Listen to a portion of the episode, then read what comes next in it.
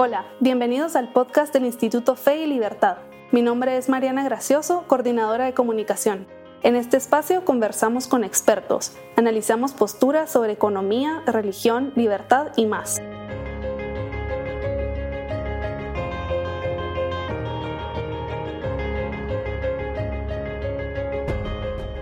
Bueno, sean todos una vez más bienvenidos al podcast de, del Instituto Fe y Libertad. Mi nombre es Andrea Martínez, soy miembro del Instituto Fe y Libertad y esta vez estoy como host invitada a, este podcast que me hace mucha ilusión por el tema y por el invitado que tenemos. Em, ya que me identifico mucho con, con, el tema que vamos a tratar y a la persona que vamos a, hoy a, homenajear, si se quiere.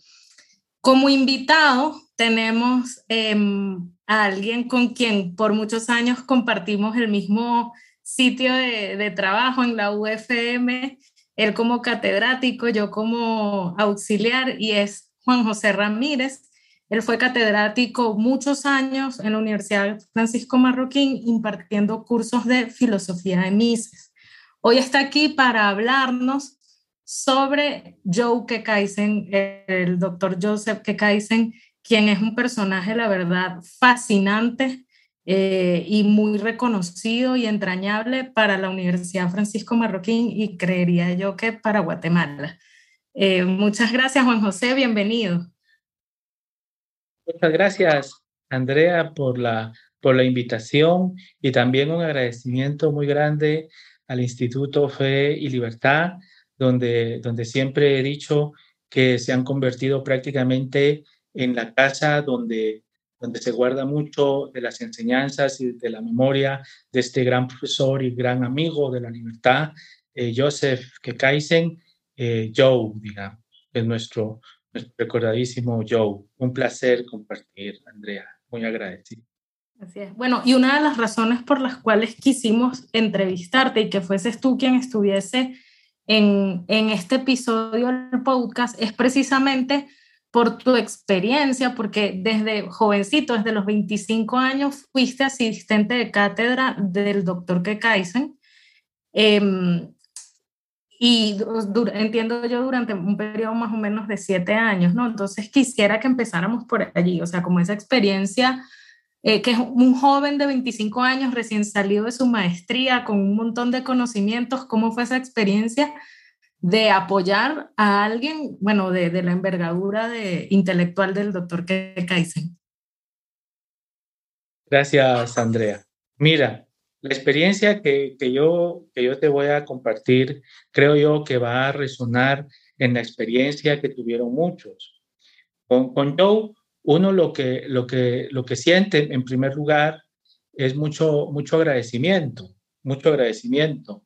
Una, una persona, eh, no solo un conocedor muy profundo de la economía, un sabio, digamos, realmente de, de la economía y de las ciencias sociales, sino como persona, una persona muy generosa, eh, como, como muchos recordarán, eh, también profesaba él como hermano salesiano. Entonces, no era únicamente sus enseñanzas en la cátedra, sino como persona, él, él tocaba, digamos, personalmente a todos los que estábamos cerca y relacionándonos eh, con él. Entonces, él en lo particular me dejó muchas, muchas cosas buenas. Y yo diría la visión positiva de la vida, eh, la bondad, digamos, que uno busca en medio de tantas cosas.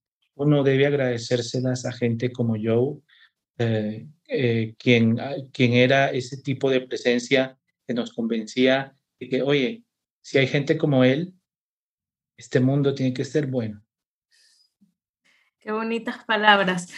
Em, ahorita, bueno, vamos a hablar un poco eh, del, de la obra intelectual del doctor Kekaisen, ¿no? Él, él era un economista em, y lo, lo, más como relevante que conocemos de él es que fue alumno directo de Mises, ¿no? En, la Universidad de, de Nueva York, en el seminario de Mises, ¿no? Y mm, y eso, bueno, para la marroquín, o sea, tener a alguien así, la verdad que era un honor debió haber sido un honor eh, muy grande, ¿no? Y el aporte que él hizo, o sea, cuánta gente formó eh, estando en, en, la universidad. Entonces, por eso quiero como pasar a, la parte más intelectual de él. Eh, una pregunta, como tú cuando eras su asistente de, cátedra, o sea, el doctor Kekaisen usaba su tesis doctoral em, con sus alumnos, o sea, la comentaban, la usaba como material bibliográfico. Mira, aquí hay un tema. La tesis, la tesis de él se, se tradujo eh, ah, incluso eh, eh, póstumamente, ¿verdad? Entonces, la versión que se tenía de, disponible era la versión original en inglés. Era The Meanings of Economic Law. Ese es el título original en inglés. Y, y Joe tenía una característica en sus cursos que estructuraba en varias secciones, como la teoría general, digamos, de la praxeología, luego la teoría del, económica como tal, eh, de capital, interés, trabajo, todos estos grandes temas de la economía, y luego tenía un, un, epílogo, podríamos decir, de su, de su, curso, donde abordaba temas filosóficos, eh, filosóficos y éticos. Em, él en sus clases lo que tenía eran como las líneas maestras que compartía. Em, y me parece que yo tomaba una aproximación eh, como práctica, digamos, en su cátedra. Ahora, al tener la tesis ya en español, uno puede ver la fuente de muchas de las cosas que él hablaba en la clase. Eh, em, digamos, por ejemplo, cuando, cuando él hablaba de estas verdades eh, eh por ejemplo, era la frase que él usaba ¿verdad? Cuando se refería a von Mises, para referirnos a estas verdades, ah, podríamos decir, duras o fuertes de la economía. Ahora podemos nosotros entender mucho, mucha más amplitud qué significaba para él esto, porque en la tesis doctoral nosotros podemos ver las categorizaciones desde una economía sin ley, una economía con leyes débiles, una economía con leyes normales y una economía con leyes fuertes. Entonces, podemos ver que en la clase de alguna suerte mirábamos nosotros como la punta del iceberg, ¿verdad? Es decir, eh, esta es una, es una verdad política, por ejemplo pero la verdad es que descansaba en una visión mucho, mucho más amplia y mucho más diversa del mundo económico. Eh, y creo yo, volviendo un poco a la memoria de, de, Joe, es ah, ciertamente se le recuerda a él como un misiano, porque era un conocedor profundo de, la teoría de von Mises. Sin embargo, él era un misiano que conocía también con absoluta erudición la diversidad que hay en el campo económico. Un humanista entero, te digo yo, para abordar diferentes perspectivas de la teoría económica. Sí, totalmente. Y eso, eso que acabas de decir es algo que se critica mucho de la formación, digamos, contemporánea del economista, ¿no? Generalmente los economistas hoy día, en general, o sea, eh, yo siento que la Marro sigue siendo, la, la, Universidad Francisco Marroquín sigue siendo una excepción y por eso lo valiosa ¿no? de la formación en economía, pero en general los economistas hoy día es, son formados casi que exclusivamente en leyes normales. O sea, todo, esa es la formación básica de, del economista, ¿no? Y no sabe muchas veces eh, cuáles son las bases como bien decías, o, donde yacen muchas de esas teorías, ¿no? Em, yo, si hubiese que dar un curso, digamos, que, que yo estaría completamente a favor en primer semestre de economía, de como epistemología de la ciencia económica o algo así, yo usaría el texto del doctor Kekaisen, o sea, de cabecera, o sea, ese sería el texto que se analizaría en ese curso porque la verdad que explica muy, muy bien eh, todos estos temas epistemológicos, ¿no? Entonces sí, te doy toda la razón em, en eso y qué afortunados somos ahora que tenemos, podemos contar con esta traducción al español, ¿no? Y que podemos acceder de forma más fácil, porque yo creo que yo llegué a ver el borrador de la, no sé si era el borrador o era la tesis ya que se publicó, es algo como así, en inglés. Es así, es así, es así. Bueno, ahí yo les puedo compartir un poquito la anécdota. Cuando, cuando yo estaba, ya, digamos, de, de, vuelta, digamos, de, de, mis estudios fuera, eh, pues yo me fui a buscar eh, un poco a la, la, biblioteca, pues la von Mises, valga la redundancia, y ahí estaba, pues. Ahí está, ahí está todavía. Y ahí, es, y ahí sigue, me explico, o sea, y es, es, un, es, es un pergamino y medio esa, esa tesis en inglés. Eh, ahora, para, para, para retomar un poco la línea que nos mencionabas, Andrea, como bueno, y, y, y, para qué sirve, digamos, esta tesis, ¿verdad? Porque ya y cuando la gente dice epistemología, y ya cuando la gente dice tesis doctoral, oye, como que el ambiente se pone denso, ¿verdad? Y es como, ah, pues mira, eso tal vez necesito unos mis, un par de años para, para, para asimilarlo. Y yo quisiera resumir de una forma un poco más práctica estos puntos.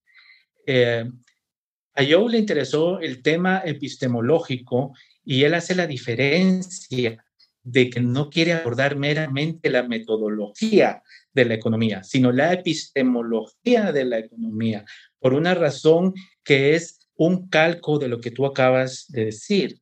Cuando uno se entrena en metodología, en ciencias sociales o en, en economía, en cualquier rama, uno lo que aprende es un instrumental, un instrumental eh, de cómo realizar eh, el cálculo, el dato, la conclusión eh, de, de un caso, de un tema, por ejemplo. Ahora bien, hay un riesgo implícito en para cualquiera, que uno puede estar asimilando el, todo ese, toda esa tecnología asociada de, una disciplina y puede uno dejar de preguntarse como el porqué de usar esas herramientas y todavía más importante, qué tipo de conocimiento y qué tipo de resultado, la valoración como tal de lo que nosotros podemos conocer a través del estudio económico.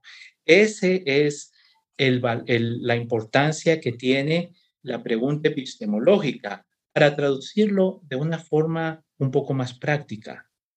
¿Qué te va a dejar un estudiar epistemología? Bueno, no te va, no te va a dejar ser epistemólogo porque suena igual, igual de abstracto, me explico. Lo que sí te va a dejar es una mente crítica. Es decir, que cuando tú estés viendo el instrumental, no solamente lo sepas usar, sino que tengas un criterio para evaluar la pertinencia, la importancia, el peso de cada una de estas herramientas en la búsqueda del conocimiento que tú te propongas. Y en un estudio universitario, y cuanto mejor cuando comienzas más joven, esas preguntas generales, eh, eh, pero que fomentan ese espíritu crítico, para mí, para mí, es como tarea fundamental. Es decir, la técnica la vas a aprender. Y si no la aprendes en la licenciatura, la vas a aprender después en el trabajo. La técnica se aprende. Preguntarse sobre lo que estás aprendiendo, no siempre. Sí, totalmente de acuerdo.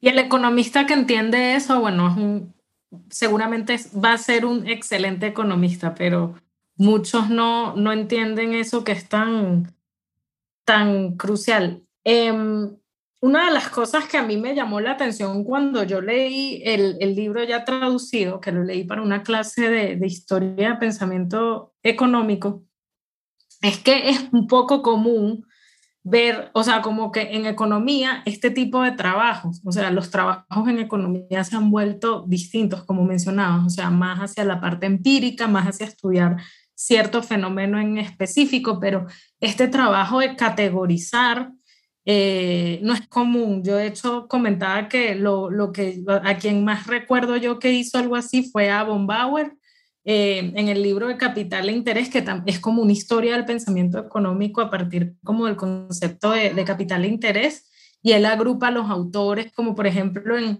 autores de teorías del interés incoloras, llama una, otras teorías de la productividad y va como categorizando a lo largo de todo el texto.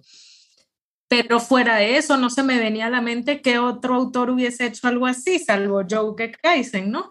Con este tema de, de las leyes económicas y algo que tienen en común es que muchas veces estas categorías eh, de leyes débiles, sin ley, leyes normales y leyes fuertes, em, a veces no tienen incluso nada que ver con lo ideológico. O sea, ejemplo, Hayek, que es un economista austriaco, él lo ubica en la categoría de, de economista sin ley. Y de hecho, en la, en la categoría de, leyes fuertes, él pone el marxismo y una parte más como a priorista, una rama más a priorista de la escuela austriaca, también las pone juntas en esa categoría.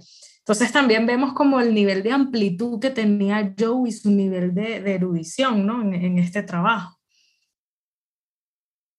Sí es, Andrea. Y eh, como para, como vamos a entrar un poquito en la parte oral de la, de la tesis, pues siempre, siempre es, es, creo yo, que el agradecimiento de la, de la disponibilidad en español de la tesis.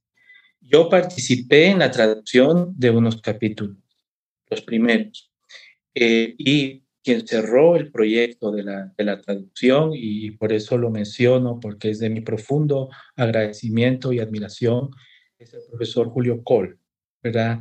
Eh, quien, cerró, quien cerró también esa disponibilidad. Eh, ahora, eh, hechos los avisos de rigor, ¿verdad? Eh, entrar en materia de, de esta tesis también nos permite apreciar facetas de Joe uh, como con más, con mayor claridad. Por ejemplo, es algo que yo menciono también en un artículo que, que también muy agradecido me invitaron para escribir sobre esta tesis. Yo lo titulé precisamente Los cuatro mundos de Joe Kekaisen, haciendo referencia a sus cuatro tipos de leyes de economía. Y hay detalles biográficos ahí relevantes. Uh, Joe realizó su estudio doctoral eh, cuando ya estaba, eh, él ya era una persona como en madurez profesional de su, vida, ¿verdad? Es una tesis doctoral, podríamos decir, tardía en la vida de una persona. Eh, entonces, hay un criterio mucho más amplio de las cosas.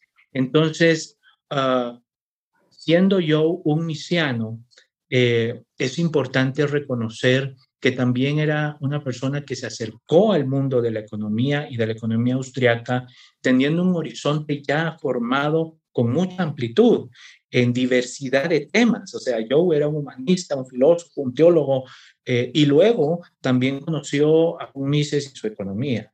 Pues eso es importante mencionarlo, porque es, a veces es, es como, como frecuente poder encasillar a una persona con lo que conocimos de como lo que estuvo cercano a nuestra experiencia, pero yo realmente tuve una formación muy amplia. Ahora, con lo, con lo que tú dices, no es, no es frecuente esta clasificación. Ahora, ¿en qué leo yo hoy? A Mises en el pensamiento de Kaizen un poco.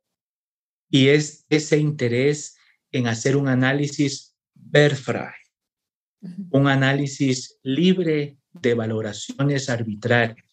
Y es lo que asienta mucho en lo que estás diciendo. Es decir, uno podría decir, Hayek, bueno, Hayek debería estar en las leyes duras, como en las leyes no, de la economía. Y no es así. O sea, no, sí. él analiza con objetividad el paradigma de Hayek y sus alcances. Y luego uno ve paradigmas como el marxismo, donde uno diría, oye, Joe, lo debería haber dejado en el último lugar de la fila, me explico, así como ni mencionarlo, pero la verdad es que lo pone incluso a la, a la par de la categoría de la tesis de von Mises en cuanto a su estructura praxeológica. Ahora, quisiera, quisiera explicar un poco más esto, como para entender a qué se refieren estos cuatro mundos. Eh, él viaja, viaja en categorías que van en ascenso, que van integrando eh, los tipos de leyes económicas. La primera categoría es la categoría, podríamos decir, caótica, sin ley. Sin ley. O sea, ni ley tienen, o sea, ni se, ni se lo pregunten, porque ni siquiera existen. ahí están los historicistas, por ejemplo, Moller, etcétera, etcétera. Luego le da un grado más de intensidad. Bueno, luego siguen los economistas con leyes eh, débiles. Es decir, que tienen ley, pero son tan transitorias que están cambiando. Entonces, eh, eh, en cierta forma está la ley, pero también está mutando. Entonces, la mejor forma de llamar a este mundo es una ley. Y, por ejemplo, ahí caen los conjeturales, de ahí entra de Popper, por ejemplo. Es curioso. Friedman también. Friedman también. Luego hay una grada más, donde son las leyes normales. Eso es y que hay un grado de solidez más en la ley económica. Allí, él lo que está manejando es la ley como estándar. Eh, me parece que es como lo que más se conoce hoy en día como un estudio económico. Es decir, tomemos este andamiaje de leyes y la ley nos va a ayudar a predecir este tipo de evento en este tipo de situación. Ceteris paribus y todas sus creaciones vendrían a ser como el ejemplo elemental de esta ley normal o estándar, podríamos decir. Es la, la economía que llamamos neoclásica. Ahí está, ahí está, ¿verdad? Y hay diferentes, hay otras perspectivas también, pero digamos que es la economía que usa la ley ah, como una vara de referencia, podríamos decir. Es decir, acorde al estándar de la ley, el evento se debe explicar en tal y cual forma, por ejemplo. Y luego está la última grada, donde ya vamos a la solidez máxima, granítica, diríamos nosotros, de la ley. Unas leyes fuertes. Allí es donde están precisamente categorizados von Mises por la verdad apodíctica. Eh, son verdades fuertes. Y también está el marxismo por, sus, por su dialéctica, sus cuestiones como uh, duras, digamos, en cuanto a, sus a, su, a sus lineamientos de cómo evoluciona la sociedad, por ejemplo. Ah, ahora bien, esto es como para entender que estos cuatro mundos de Yoke Kaizen en realidad son cuatro mundos engarzados que van viajando desde este mundo caótico sin ley, haciendo sus transiciones a la faceta de ley débil luego la transición a la faceta de ley normal para cerrar luego en la faceta máxima, que es la ley fuerte. Entonces, de un mundo laulis, un mundo caótico, a un mundo donde sería imposible concebirlo sin ley. Entonces, eso es importante comprender el de dónde viene, a dónde va eh, con sus cuatro categorías de ley. Ahora bien, hay que, hay que cerrar aquí un detalle. Y al final, él, él cierra su tesis doctoral, si me, si me permites, con, con, un párrafo, que ahí es donde, donde él ya deja ver su, la, dirección, digamos, que él va con, con, con. Y cita, y con eso cierra la tesis doctoral, es decir, pergamino, me explico. Dice, cita al reverendo Wicksteed, ¿verdad? Que también reflexionó sobre temas económicos, ¿verdad? Y dice, las leyes económicas no deben buscarse porque no podrán ser encontradas en el terreno propiamente económico. es en el terreno vital de la vida misma, donde las leyes económicas deben ser descubiertas y estudiadas y donde deben interpretarse los datos de la economía. Si reconocemos esto, habemos humanizado la economía. Entonces, allí es donde tú ves este viaje, este viaje extenso que hizo yo a través de los diferentes momentos de la ley, categorías de la ley, es porque él, como peregrino epistemológico de la economía, quería llegar a este punto, decir, señores, para entender la economía, no se pregunten sobre las cosas más y menos, tienen que preguntarse sobre el hombre mismo y lo que le da su estructura fundamental en la experiencia como ser humano en la vida social, en el campo vital. Entonces, allí es donde él deja un guiño, por decirlo así, a la teoría de von con esa aspiración universal del entendimiento de los estudios económicos.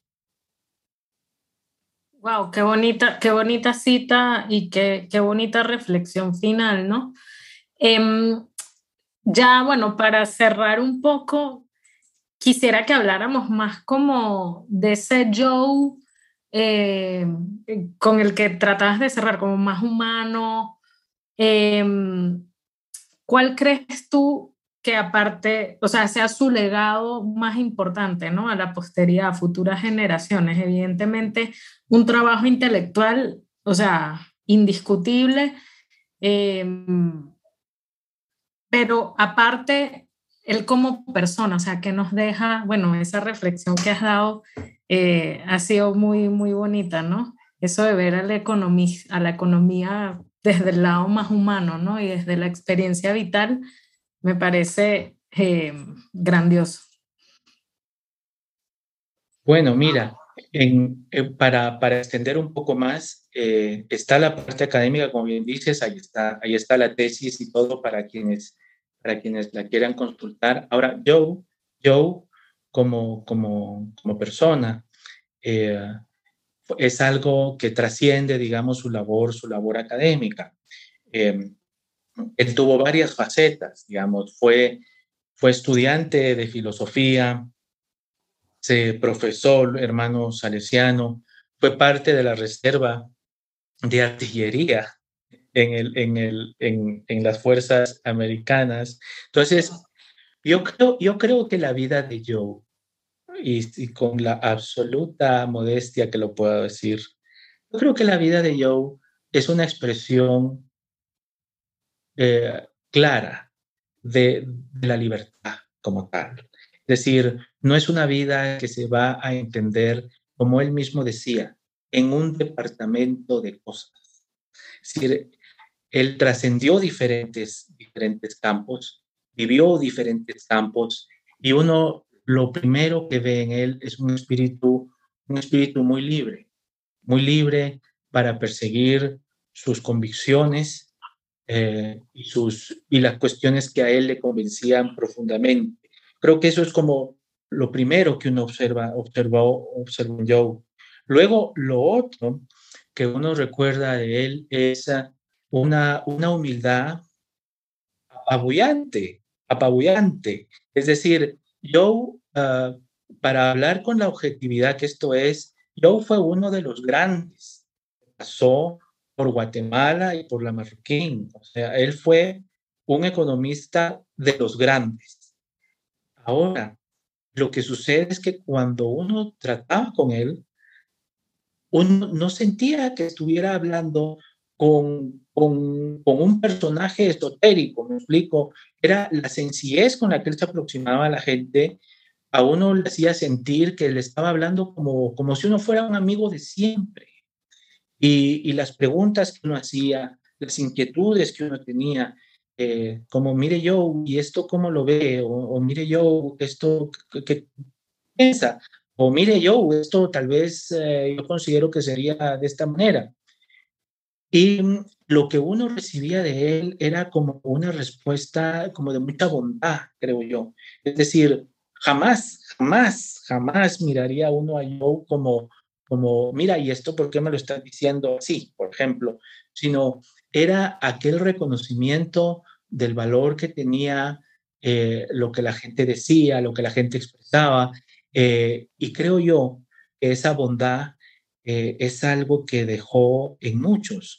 Es decir, estamos aquí para, para aprender, para escuchar y no hay, no hay pregunta eh, que no valga, no hay persona que no valga, sino todos tienen un, un espacio que respetar y como te digo, uno sentía prácticamente que era como estar tratando con un, con un amigo, ¿verdad? Es decir, era esa, esa, bondad de él, esa bondad de él y la sencillez que te digo. Incluso en la Marroquín está un monumento de él, eh, un busto que le hicieron. Eh, está como en el salón de profesores, probablemente ahora lo han cambiado, pero cuando se estaba haciendo, eh, yo le escuché un comentario a uno de los profesores porque lo dejaron asentado, no sobre, sobre piedra o mármol, digamos, sino sobre madera, sobre maderos, digamos, en aquel entonces. Puede ser que ahorita haya cambiado. Pero el comentario que decían, ¿sabes qué? Es que el monumento de Joe, eh, así como está sobre madera y todo, es, es, es lo, lo más justo, digamos, para él, porque era un hombre sencillo en su forma de ser. Ah, eh, y eso creo yo que es algo que, que también muchos, muchos recordamos. Es decir, yo enseñaba a ser apasionado de la libertad, bondadoso con la gente y humilde en la vida. Wow, qué bonito. Y bueno, quiero cerrar con eso y que nos llevemos esas últimas palabras quiero agradecerte por habernos eh, dado estos minutos de tu tiempo, que sé que es súper valioso, pero que nosotros eh, valoramos mucho eh, para, para, este podcast. Y, bueno, nada, mi agradecimiento a ti, Juan José, y al Instituto Fe y Libertad una vez más por invitarme. Y bueno, esperamos volverte a tener pronto en otro podcast. Y, bueno, nada, me despido gusto y muchas, muchas gracias a usted.